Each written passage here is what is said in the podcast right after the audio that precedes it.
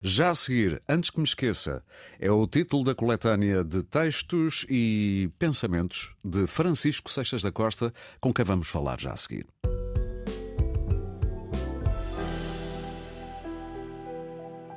Francisco, bem-vindo ao Destacável. Muito obrigado. Todos os motivos são bons para o ter aqui, mas agora ainda há mais um, que, se, que é este calhamaço, literalmente. Isto pesa para aí um quilo, não sei. Pesa menos do que o que parece, mas de qualquer forma é um livro leve, quero dizer-lhe.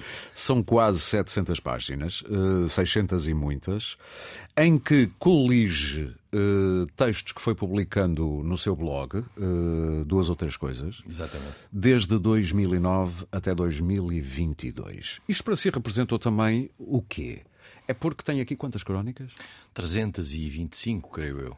Algumas de uma página, outras duas páginas, algumas três páginas, mas no fundo crónicas muito diversas, quase todas elas referindo-se a situações, a circunstâncias, a perfis eh, que eu decidi ao longo destes 14 anos eh, sublinhar, destacar. Uhum. No fundo, é uma espécie de um diário, de uma certa maneira, de um diário de acontecimentos que me ocorreram antes que me esquecessem, ou por alguma conjuntura, porque alguém morria, porque porque eu encontrava uma pessoa qualquer, ou porque lia, lia um livro, ou, ou um, um, acontecimento tinha, tinha lugar, eu tentei ligar isso ao passado e uhum. ligar à minha história profissional desde 1975 até 2013.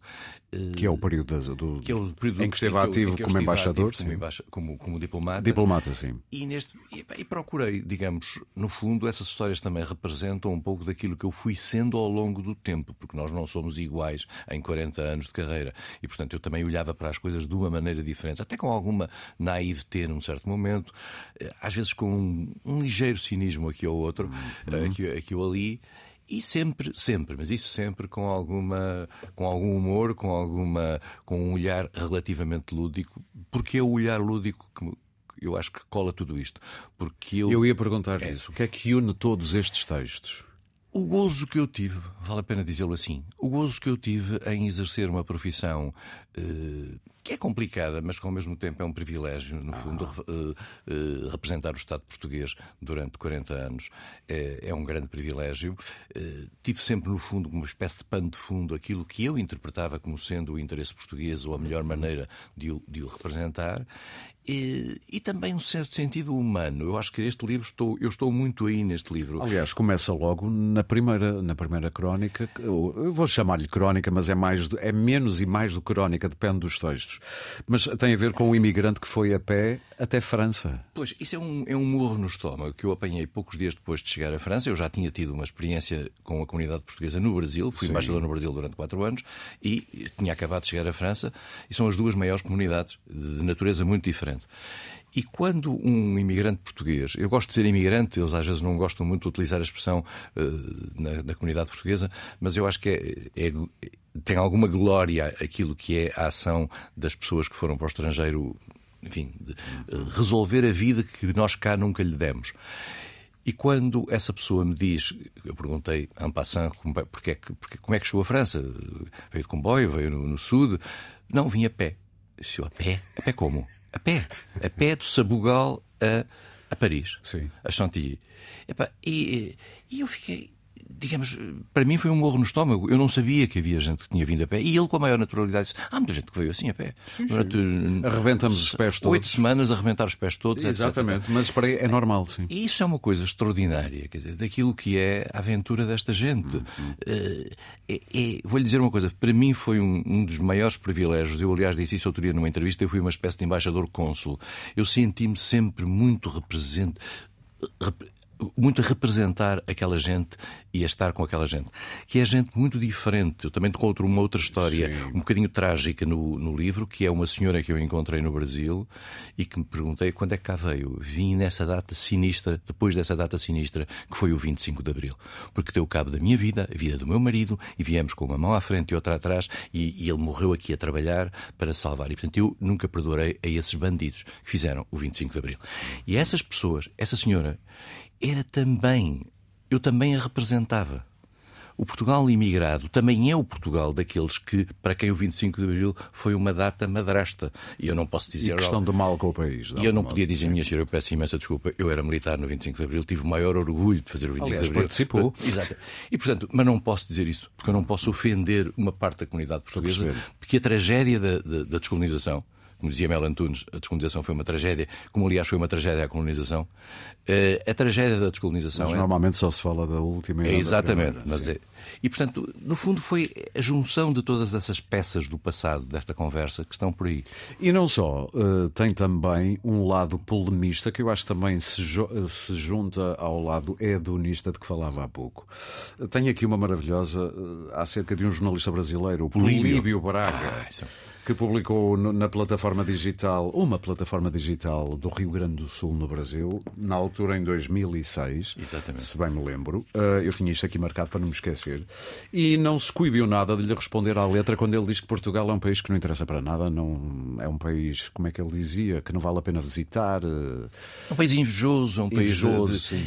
Eh, é muito delicado fazer esse tipo de intervenções. Eu, aliás, no livro coloco quatro ou cinco intervenções que fiz eh, em público, cartas a jornais, respostas em artigos, sim, sim, etc. Sim, Por isso é, é que eu trouxe esta, porque é um exemplo desse seu lado também. É difícil porque normalmente o embaixador eh, tem uma certa. Em primeiro lugar, tem a tentação de perguntar a Lisboa se deve responder. E se perguntar a Lisboa se deve responder, Lisboa nunca lhe dirá para responder. Esse é um ponto claro, a não ser que seja uma coisa limite. Portanto, corre algum risco. Corre algum faz. risco, Sim. mas eu achei que tinha que correr o risco. E, e, a única maneira de o fazer, como aliás fiz em quase todas essas intervenções, foi fazer isso de uma forma irónica, foi fazer isso de uma forma humorística, foi ao mesmo tempo cáustica, sim, mas sim, sim, suficientemente, suficientemente distanciada e mas menos, muito menos irada, num tom. Eu gosto, de, adorei o tom com que respondeu porque o uh, o que escreveu o Políbio não é nada simpático. Nada simpático. E dito quase simpático. com uma raiva. É, mas como ele, eu, eu, eu fiz a ironia, porque ele, como veio cá cinco vezes em dois anos, eu perguntei qual é.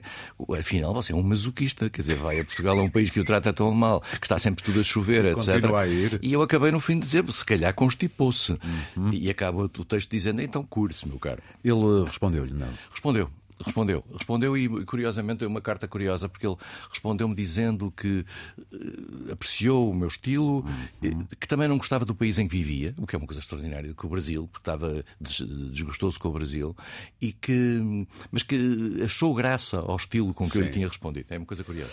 O, o, Francisco esteve presente uh, durante a sua carreira de diplomata, esteve presente em alguns momentos-chave de alguns países, por exemplo, a Guerra Civil em Angola, uh, esteve na assinatura de acordos importantíssimos para a integração de Portugal no espaço europeu e esteve também em 2001, por acaso, na altura estava na ONU. Exatamente na altura dos ataques uh, às Torres Gêmeas. Na altura, assim, o que é que lhe passou pela cabeça quando soube do que aconteceu? Percebeu logo o que era? Percebi, não, percebemos ao final de uns minutos, quando dois aviões uh, embatem duas torres, não é puramente por acaso. A primeira pode ser um acidente, a segunda, a segunda já, já, não, já não é. Eh, e depois nós temos aí a pergunta a nós próprios: o que é que, isto, o que, é que daqui vai resultar? Isto vai resultar uma ferida profunda para os Estados Unidos. Quem é? Uhum. Pensámos sempre na Al-Qaeda, pensámos sempre nesse género de coisas. E não se enganaram muito. E, não, não, e, e, no fundo, a primeira reação foi quase certa por toda a gente. O que nós não tínhamos a noção o que é que isto vai dar. Uhum. Uh, e também não tínhamos a noção que o mundo ia mudar completamente. Pensámos, uh, enfim, uh, em primeiro lugar, nós não sabíamos também se tudo acabaria ali, porque entretanto cai um avião na Pensilvânia, cai um avião no Pentágono, Sim. caem aqueles dois ali em, em, em, Nova York. E será que amanhã vem aqui uma bomba, uma bomba qualquer aqui em Nova York? Passou-lhe o pior cenário tudo, pela cabeça. Tudo, portanto, sim, nós a certa altura pensámos, tudo nos pode acontecer. Aqui em Manhattan, pode, tudo nos pode acontecer. Se isto é um alvo e se este alvo foi tão atacado. Preparou-se para o pior. Preparei-me para o pior, quer dizer, e a noção também não há muito a fazer. É, é, é, ir é estando atento às coisas e, e, o que nós não tínhamos também a noção é o que impacto que isso ia ter nos Estados Unidos e, em particular, numa coisa que, que é pouco focada, é que os Estados Unidos, antes do 11 de setembro, estavam já muito voltados para a China. As pessoas já esquecem Já se esqueceram disso. É, estavam muito voltados para a China. E é o 11 de setembro que reorienta os Estados Unidos para o Médio Oriente e para a questão do Afeganistão. Como agora Israel volta a fazer o mesmo, porque Exatamente. os americanos estavam, voltados para o Pacífico e agora Israel volta a refocá-los no Médio Oriente. Exatamente. E repara, Muito através de dois inimigos. Sim. No fundo, o Al-Qaeda primeiro, o Hamas agora. Já voltaremos a falar a propósito do 11 de setembro. Na altura, em 2002, Springsteen refletia sobre isso e fazia este tema fantástico chamado The Rise. E já voltamos a conversar com Francisco Seixas da Costa.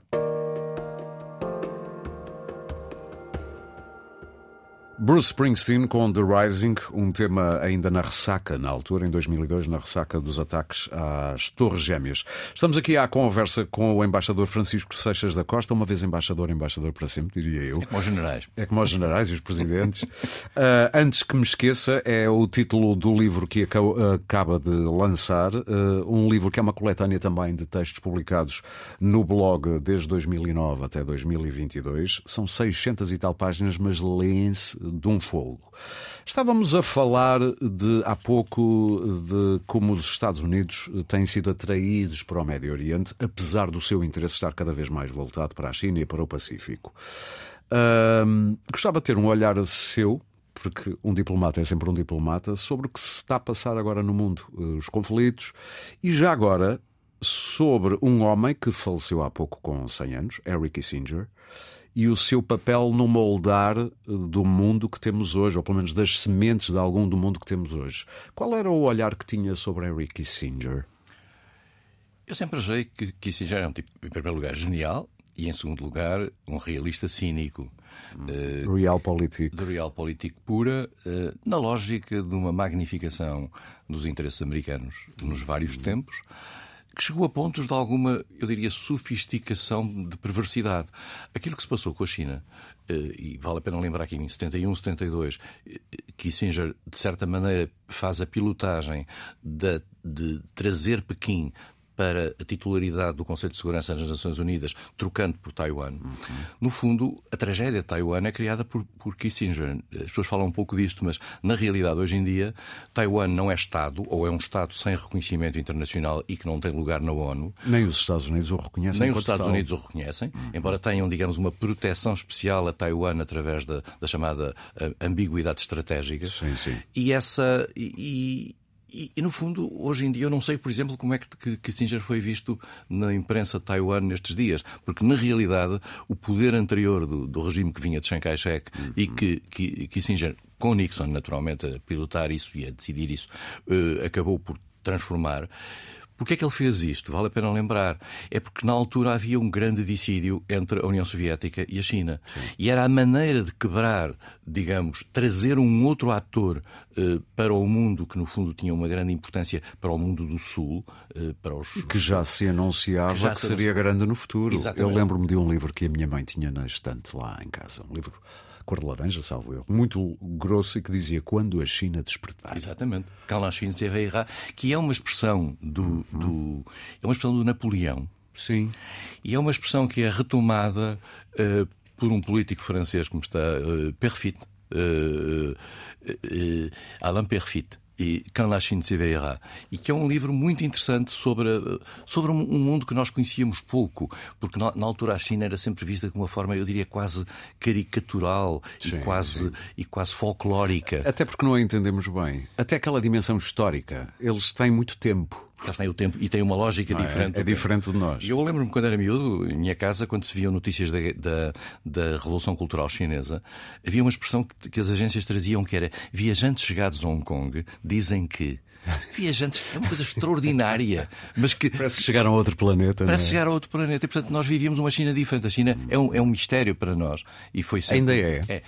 Eu acho que sim. Aquilo que se passa no PCCC, acho que não dizes a mais, é muito turvo. Nunca se percebe- só se percebe que lá se passa depois pelas consequências, não é? É muito turvo. Repare, há dois dias seguiu- surgiu a notícia de que se terá suicidado ou terá sido convencido a suicidar-se o, o antigo ministro dos Negócios Estrangeiros chinês que de repente tinha desaparecido de um cenário Sim, sim, porque aparentemente tinha uma affaire com uma senhora.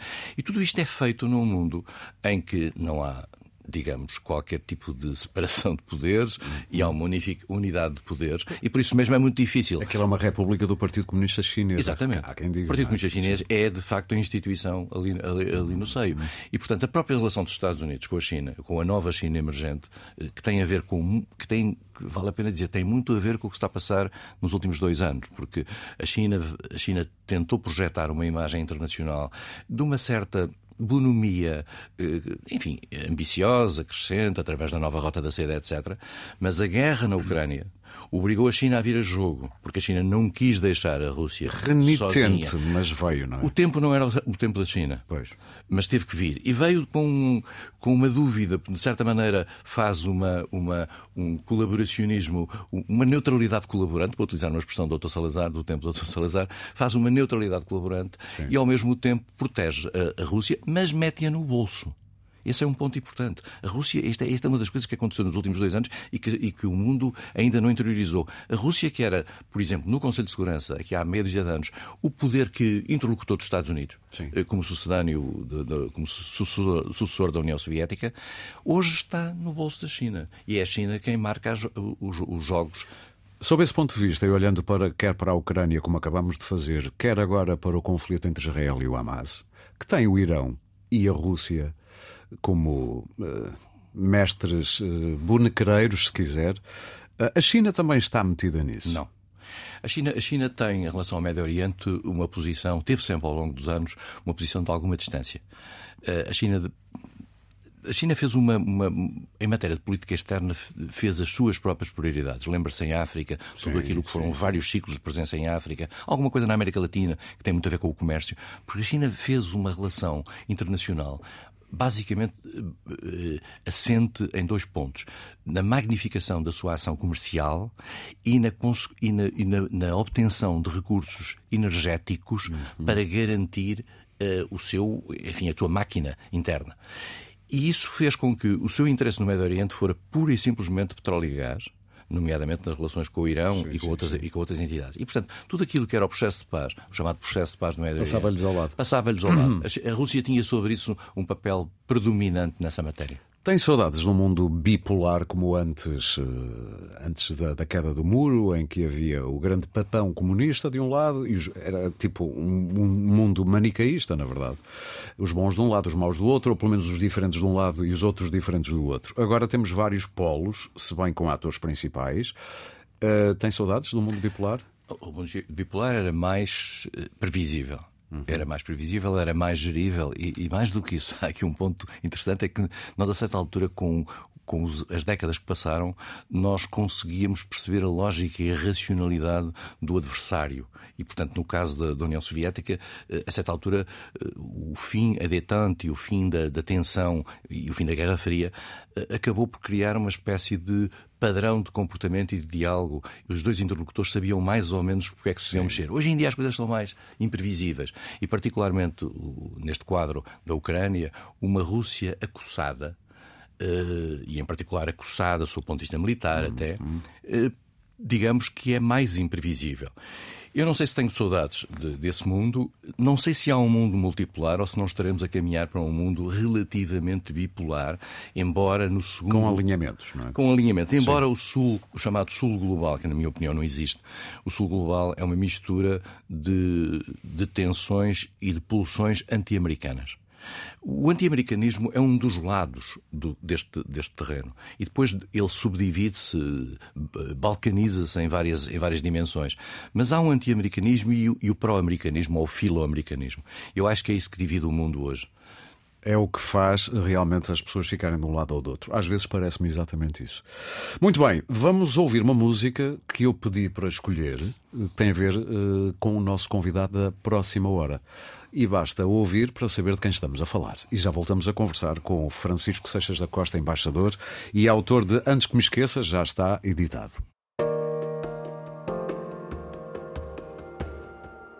Francisco Seixas da Costa, porquê é que escolheu o Sérgio Godinho com o primeiro dia? Porque o Sérgio Godinho acompanha-me, eu dei conta disso aqui há uns anos, refleti um bocadinho sobre isto, acompanha-me ao longo de muitos anos. uh, acompanha-me de, praticamente desde o, desde o tempo em que ele estava exilado em Paris e eu ia à boleia de Lisboa a Paris. Uh, nunca o encontrei, naturalmente, mas. Uh, o primeiro disco é gravado lá, salvo eu. Creio que sim, sim creio sim. que sim. Ele esteve ligado, esteve ligado a grupos de teatro, esteve ligado ao Canadá também. E, numa comunidade. E, e exatamente, numa comunidade, coisa que a mim não me dizia nada, de confessar, mas uh, apesar de tudo, todo, todo o tipo de discurso tem muito a ver com a minha geração, tem muito a ver com, até com algum despojamento uh, que, ele, que, ele, que ele tem nas palavras, mas depois também mesmo a dimensão romântica que, que, que ali está, romântica, mas bem, bem uh, que apanha várias gerações. Eu estava, estava a pensar outro dia que uh, na minha família eu noto que as minhas sobrinhas, por exemplo, são fãs de Sérgio Godinho com uma diferença de 40 e tal anos. E, portanto, Sérgio Godinho é capaz de cobrir este arco geracional e fê-lo fê nunca perdendo o passo, eh, contrariamente a outros cantores eh, e outros cantautores eh, que foram importantes numa certa, num certo tempo. Há um que, que, de certa maneira ainda cobra um pouco isto, que é o Fausto, Sim. que é um velho, um velho amigo e colega de, de faculdade.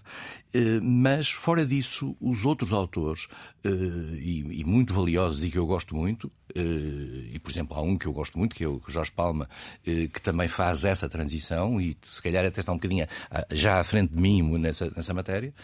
Mas o Sérgio Godinho tem tudo, tudo aquilo que me diz respeito. Eu sinto-me ali representado naquelas canções. Sente-se lido pelo Sérgio? Sinto, sinto, sinto, em todos os aspectos. Olha, vou dizer-lhe isso daqui a bocadinho, porque nós vamos tê-lo depois ah, da, da, da hora certa, vamos tê-lo aqui para conversar também sobre a coletânea que ele acaba de editar. Um, ao longo de quase 40 anos, uh, praticamente 40 anos, na diplomacia, passou por vários uh, governos aqui na.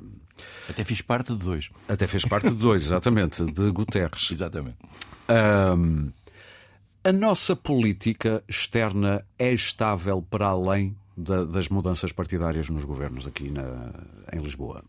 Desde o 25 de Abril, eu entrei, eu entrei a seguir ao 25 de Abril, a nossa política externa tem algumas nuances uh, e alguns, eu diria, pulsões. Lembra-se aquele período em que se falava da pulsão terceiro-mundista, etc. Mas, na realidade, por exemplo, há um elemento que é comum à política externa da ditadura para a democracia. Uh, isto raramente é falado, que é a questão transatlântica e a ligação à NATO. Talvez porque o 25 de abril foi feito por militares, talvez porque nós, todos nós nos surpreendemos quando vimos o general Vasco Gonçalves numa cimeira da NATO. Nós talvez na altura tivéssemos percebido que, afinal, na realidade, a NATO é um elemento comum. Uh, e é um elemento comum, uh, não há mais nenhum elemento. A política europeia era completamente diferente, a África com a qual nos dávamos era outra diferente, as próprias, estávamos isolados no, no, no, campo internacional e, portanto, este é o único elemento comum. E mais até a própria diáspora e o tratamento da relação com a diáspora eram feitos de maneira diferente antes do 25 de Abril, um grande alinhamento e até alguma sobranceria de Lisboa face à imigração e depois a importância que a diáspora hoje tem na formatação da política externa portuguesa. E, portanto, a continuidade, eh, mesmo com vários ciclos, eu tive 21 ministros dos negócios estrangeiros, eh, a continuidade é a linha fundamental da política externa portuguesa. E mais do que isso, isso torna relativamente cómoda a posição dos diplomatas, Sim. porque nós nos sentimos muito fáceis, muito fácil, com muita facilidade para representar essa continuidade, até perante o estrangeiro, e tornamos-nos um país previsível. Confiável. Confiável. Eh, um honest broker, eh, alguém que faz, que, quando negocia, negocia com verdade. Uhum. Um país que eh, não. Talvez porque como não tenha grandes interesses, pode-se dar ao luxo de ter grandes princípios. Sim. Uh, e, por, e, por, isso. Uh, é, isso é de um acaba... cinismo muito realista. acabamos todos, no fundo, por ter, se calhar, uma política externa, que eu costumo dizer, o Ministério não gosta muito disto, e em particular os ministros que passam por lá, é uma espécie de uma diplomacia reiterada. Uhum. Portanto, a dizermos, ela fica e, de certa maneira, acaba por funcionar como um template na qual os ministros Sim. que vêm eh, se, se, acabam por ter que mudar. Mas isto é, vou-lhe dizer, é, sob o ponto de vista de prestígio, eh, no plano internacional, um fator positivo. Sim. Uh, o mundo mudou muito desde que começou, depois dos anos 70, no final dos anos 70 a sua carreira e agora já quando terminou, por volta de 2013, e então nos últimos anos, já depois disso, ainda mais. A diplomacia quase que se faz em muitas instâncias nas redes sociais. Todos os governantes têm contas nas várias redes sociais, todos comunicam uns com os outros nas redes sociais. Como é que um diplomata olha para isto? Bom, há uma diplomacia, além disso, há a chamada shuttle diplomacy, que é a circunstância dos ministros se encontrarem a toda a hora Sim. em todo o mundo. Os, os, os gabinetes dos primeiros ministros e dos, e dos, presidentes têm os seus uh, sherpas que falam com os seus colegas e nós, eu devo dizer que nos últimos anos que eu estava em Paris, várias vezes encontrei ministros portugueses nas ruas, que eu não sabia que estavam em Paris eh, porque também há, temos que perceber que há um mundo de relação interministerial que já não passa pela tutela e pelo controlo dos negócios estrangeiros. E há uma questão que se põe hoje muito, muito moderna, que é saber se as questões europeias são questões dos negócios estrangeiros. A circunstância do. Qual é a sua resposta? A, a, circunstância do atual secretário de Estado dos Assuntos Europeus, o lugar que eu tive durante dois anos e que era tutelado pelo Ministro dos Negócios Estrangeiros. O secretário de Estado está hoje dependente diretamente do Primeiro-Ministro. Uhum prova que, se calhar, há uma leitura de que a coordenação das dimensões europeias no, no espaço governamental tem que ser feita ao, ao, nível de São Bento e não necessariamente ao nível das necessidades. Porque muitas daquelas questões já não são verdadeiramente questões de política externa. Sim, são sim, questões sim. de política. E cada vez vai, mais vai ser cada assim. Cada vez mais vai ser assim exceto naquilo que diga respeito às definições de política verdadeiramente externa da União Europeia, uhum. questões internacionais, conflitos, eh, gestão de posições em, organismos multilaterais, e aí já, já a questão é mais complicada. Mas estamos a ver num mundo que tem uma zona cinzenta. Mas, mas o facto de termos políticos que têm um acesso instantâneo a emitir uma opinião, às vezes a quente, eh, não torna a coisa perigosa? Torna. torna torna evidente que sim. Porque não há espaço para reflexão, há quase uma obrigação de reação, que é pior ainda, não é? Sim, sim. Se é... não se diz nada sobre qualquer coisa, parece que uh, alguma coisa não está bem. Sim, os ministros são hoje pressionados, e os decisores políticos são hoje pressionados a ter opinião, sobretudo a toda a hora. E se não há uma matriz, e esse é que é o ponto importante, se não há uma matriz, eh, digamos, definida a priori, no sentido de perceber qual é, perante as grandes questões, o posicionamento de Portugal, ou então digamos, pode acontecer também aquela fuga, que é dizer nós vamos coordenar com os nossos parceiros da União Europeia eh, esta posição. Mas isso, de certa maneira, menoriza a posição nacional, porque dá a ideia que os ministros não têm ideias próprias, estão à espera claro. das instruções de Bruxelas. E, e hoje e... a percepção é tudo. E hoje a percepção é tudo, quer dizer, e, e, e, não há normalmente uma segunda oportunidade para uma primeira impressão. Infelizmente, o tempo está a esgotar-se muito rapidamente. Tinha aqui tanto para conversar consigo e nem um décimo consegui. Mas há um lado que tem que vir ao de cima. Primeiro, porque há este clichê sobre a diplomacia que é feita à mesa, em salões e cocktails. E, e depois há o Francisco, que é um bom prato. Aliás, tem um blog chamado, ou, ou tinha, não sei se ainda tem, tem, tem um o ponto .com. Ponto .com com E no fim. Come de comer. Uh, o que é que tem a dizer sobre esse clichê de a diplomacia faz à mesa? Eu acho a mesa faz parte da diplomacia. Devo dizer que não é dos momentos mais simpáticos da, vida uh, os jantares diplomáticos, contrariamente à, à imagem que é alguns que vivem, que vivem aquilo que o, que o, ministro saudoso, o ministro Medeiros Ferreira, chamava os sinais exteriores da carreira. A, a ideia do cocktail, a ideia, a ideia do croquete, tudo isso. Mas é evidente que uma das dimensões essenciais da diplomacia é o convívio e é o conhecimento das pessoas. Uhum. E é, até porque estando hoje, estando hoje nós eh, envolvidos num mundo em que a informação é acessível a toda a gente, qual é o diferencial que um diplomata pode fazer no quadro da relação entre outro país. É nos afetos. É conhecer, não, é, é conhecer as pessoas, é, é conhecer alguém a quem possa trazer um bocadinho mais um valor acrescentado. Sim, sim, sim, Faça aquilo que sai, que acabou de sair na net. E por isso mesmo, essa relação humana é um fator fundamental. E eu devo confessar, fui, fui sempre um grande praticante da relação humana. Esse livro, aliás, traduz bem isso em todos os aspectos. Uh, e, por outro lado, também gosto de estar à mesa, gosto, não sei cozinhar, sou um. Mas sabe comer. Mas julgo saber comer alguma coisa, e portanto eu costumo dizer nestas matérias uma frase banal da diplomacia: que nós damos o fígado pela pátria. Damos a isca pela pátria. Uh, Embaixador Francisco Seixas da Costa, muito obrigado por ter vindo. Foi um prazer tê-lo aqui no Destacável. Não se esqueça, está editado, antes que me esqueça, uma coletânea de quantos? 324. 324 textos. Mas podem mais... aparecer mais no futuro. Portanto, isto Não... é apenas o primeiro tomo. Eu acho que isso pode ser. Eu, eu acho que tenho mais matéria para, para pelo menos mais um tomo. Textos escritos entre 2009 e 2022 e publicados no blog Duas ou Três Coisas.